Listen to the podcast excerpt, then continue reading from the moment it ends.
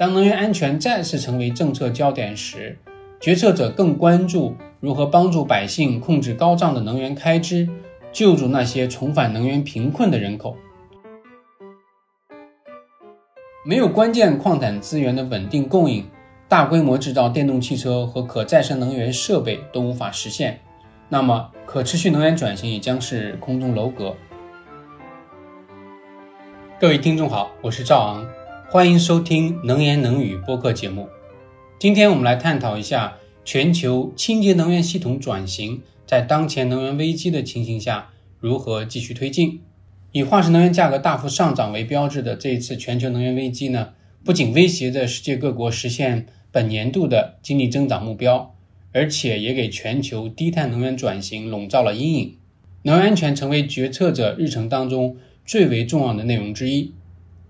短期内保障能源供应和避免能源价格失去控制，显然是各国领导人应对能源危机的首要目标。即将于十一月十五到十六号在印尼巴厘岛召开的二十国集团领导人峰会，也将可持续能源转型列为三大主题之一。那这里顺便说一下，另外两个主题呢是全球健康架构和数字化转型。那当然，这个是在啊新冠疫情背景下提到的全球健康架构了。那数字化转型跟更好的经济发展是紧密相关的。那么回到能源。所谓可持续能源转型啊，在我看来有两层含义。第一，就是未来的能源系统是以可再生能源为基础而构建的，这个好像是大家都公认的哈，比较清楚。第二，转型的过程是持续而不间断的，无法预料的这个外部冲击，无论是经济的、政治的还是战争方面的，都不应该阻断能源转型的过程。那今天的讨论呢？啊，我会比较多的关注第二个层面的能源转型的含义。作为此次峰会的主席国，拥有超过二点八亿人口的印度尼西亚是一个典型的发展中国家，人均 GDP 水平还很低。不过，印尼在近年来经济增长还是比较快速，对能源的需求呢也持续增加。在发展经济的同时，啊，印尼也需要推动能源转型来应对气候危机。这一次的 G20 峰会关于可持续能源转型的主题呢，印尼政府呢就首先强调了能源公平，也就是人人享有维持正常或者体面生活的能源供应，同时也指出加大面向未来的低碳能源投资对于实现转型的重要性。当然，占全球人口百分之六十、全球啊 GDP 百分之八十的二十国集团的领导人聚首商议。影响世界发展的重大议题，自然也不会少了对合作的倡导。所以，印尼也在它的这个 G20 峰会的这个议程当中，关于能源的这部分呢，也强调改善国家之间能源转型有关的资金和技术的合作。关于合作呢，我们看到去年几个主要发达经济体，包括美国、英国、德国、法国和欧盟，承诺资助八十五亿美元帮助。啊，南非也是非洲的最重要的一个经济体，加速摆脱对煤炭的依赖，这样的新闻其实令人欣喜。最近呢，南非总统呢也批准了这一计划，这也将关于加速淘汰煤炭以应对气候危机的这个国际合作呢落实下来。我想这一行动势必推动发达经济体尽快落实另一个类似的承诺，也是在去年啊格拉斯哥气候变化谈判大会上提到的哈。也就是支持在亚洲的另一个重要的煤炭消费国和经济增长快速的国家越南，减少对煤炭的依赖。当下的全球能源危机其实对印尼政府所倡导的可持续能源转型的每一个方面都带来巨大挑战。时隔数十年，也就是从上个世纪六七十年代石油危机以来，当能源安全再次成为政策焦点时，决策者更关注。如何帮助百姓控制高涨的能源开支，救助那些重返能源贫困的人口？这一点呢，在非洲尤其显著。新冠疫情使一些人群收入降低，他们不再能负担得起电力消费。根据国际能源署 IEA 的数据，由于新冠疫情的影响，从2000年以来，全球缺乏电力供应的人口始终在下降。但这一下降态势。被新冠疫情阻断了。那么，在二零二零和二零二一年之间出现了这个停滞，在有些地区，没有电力供应的人口甚至有所回升。例如，在非洲撒哈拉以南的地区，没有电力供应的人口占比，疫情前是百分之七十四，而现在呢又回升到了百分之七十七。截至二零二一年底，全球仍有七点七亿人口没有电力供应。这与联合国所设定的到二零三零年呃的这个可持续发展目标之一，以及又是到二零三零年全球人人享有电力供应，还是相差很远。不仅是新冠疫情、俄乌战争带来的地缘关系紧张和直接导致能源价格上涨，也对能源转型啊造成困难。那么，有哪些办法可以继续推动解决气候危机的能源转型呢？面对这样的挑战。受 G20 主席国印尼能源和矿产资源部的委托，国际能源署呢也刚刚发布了一份报告，题目是《清洁能源转型的安全性》（Security of Clean Energy Transitions），为 G20 成员国的决策者，特别是其中的这个发展中国家的领导层提供了一些建议。下面我们就来看看这份报告都主要讲了哪些内容。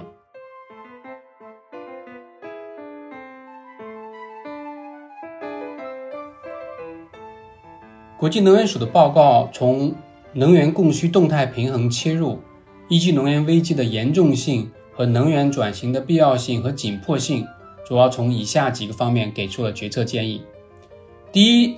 是关于能效的哈，虽然这有些老生常谈，但能效始终是一个非常重要的部分，因为它是最为成本有效的方式。无论是采用需求侧管理的多样手段，还是工业生产中提高。啊，能效技术，能效总是可以对稳定能源消费和价格带来非常快而有益的效果。在欧盟通过自愿措施，在今年夏天减少百分之十五的天然气消费的过程当中，能效和需求侧管理就发挥了非常重要的作用。报告还根据各国的一些实践提出了一些建议，比如大规模采用 LED 灯和替代高能耗的家用冰箱。都可以带来显著的经济和节能效果。支持能效改善的基础是投资，当然这里提到的这个投资呢，是包括对可再生能源的投资，也包括对智能电网等低碳技术的投资。所以高企的这个化石能源价格呢，使得不少国家在使用公共资金时呢，呃，捉襟见肘。但这样高的这个能源价格呢，其实对民间的能源投资呢，有一定的促进作用，因为。当电力支出突然升高的时候，那民众当中就会有意愿去装一些分布式，比如说屋顶光伏的一些设施，来自己啊满足电力需求。这里既包括能效方面的投资呢，也包括可再生能源的投资。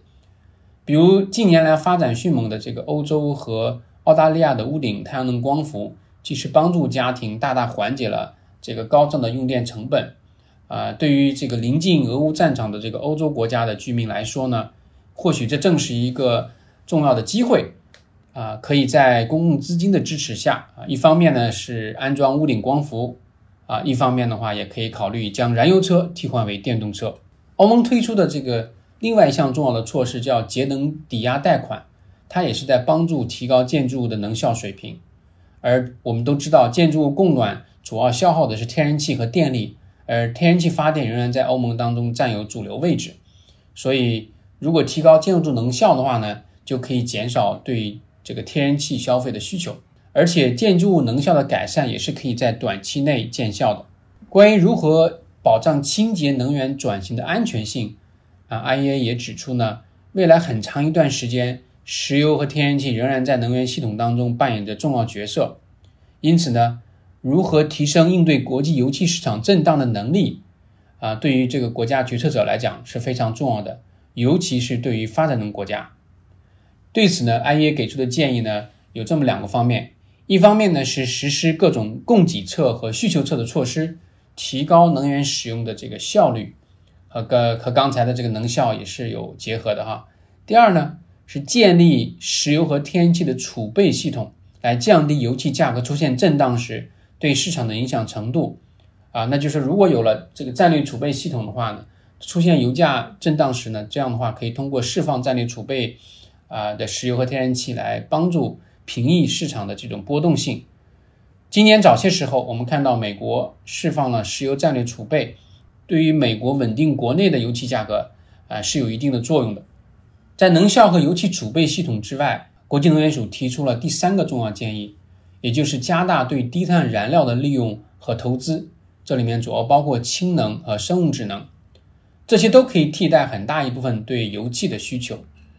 近日呢，国际民用航空组织也承诺到本世纪中叶实现碳中和的目标，这对推动民航加快使用低碳航空用燃料具有非常重要的这个作用。国际能源署报告结合加大氢能和生物质燃料的使用时，也提出了一个与此相关的建议，即现有化石能源基础设施，例如石油和天然气的输送管道，其实都可以被重新利用，用来输送液化氢燃料和生物柴油。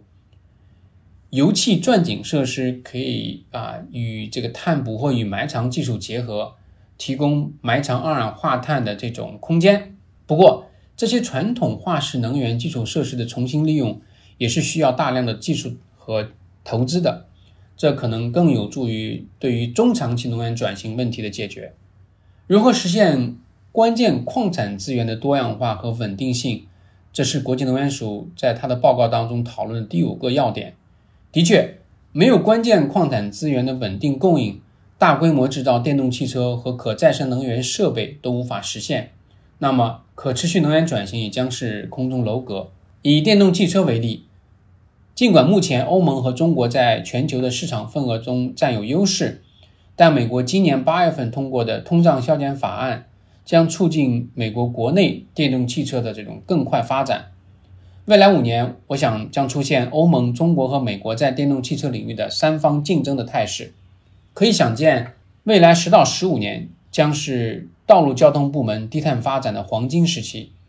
加大对关键矿产资源开采的这个投资，提供全球性的稳定而多样化的这种啊矿产资源的这种供应，我想是道路交通部门啊实现低碳发展的这种关键。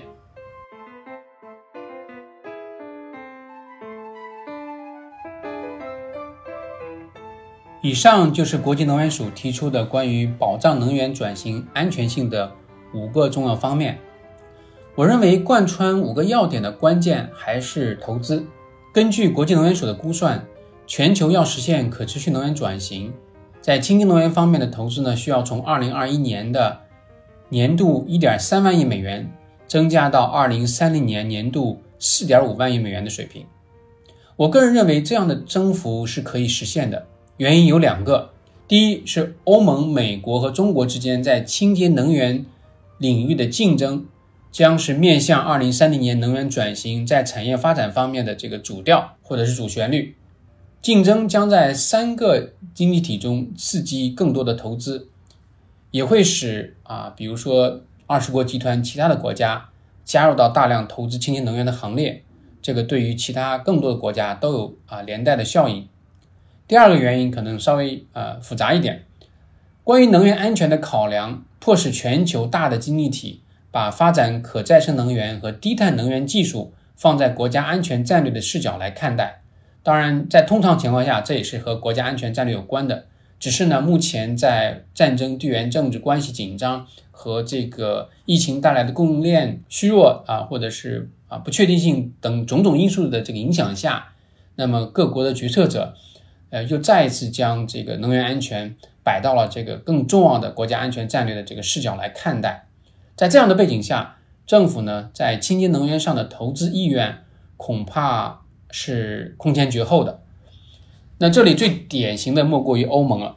欧盟在全球三大经济体当中，能源安全水平可以说是最低的。那在油气资源上，对俄罗斯的高度依赖。当然，这是多年形成的这样的一个依赖哈，可能从上个世纪九十年代开始，二三十年的时间，那使得欧盟成为当下世界能源危机当中受影响最大的发达经济体。这个从民众啊所要支付的这个电费和取暖费用，和高涨的这个油气价格、这个汽车汽油的价格都可以看得出来。俄乌战争使欧盟在能源转型方面不再有任何回旋余地。或者是没有什么啊幻想，在我个人看来，欧盟放弃了之前一直保持的一种愿景，即一方面可以利用更廉价的俄罗斯的油气资源，另外一方面，呃，期待与俄罗斯的地缘关系不致破裂，那么二战后的欧洲和平大局不被动摇。因此，欧盟会使出所有的招数，啊，在短期内控制能源危机的负面影响，在长期内通过更多的投资，使欧盟实现更高程度的能源安全水平。当然，除了刚才这两个原因，我们如果还要说第三个原因的话，那就是应对气候危机。当然，我我想在这里就不用再多说了。好的，这就是本期能言能语播客的主要内容。如果你有任何问题或者想发表自己的一些看法，欢迎跟我们联系。我是赵昂，谢谢大家收听，下次节目再见。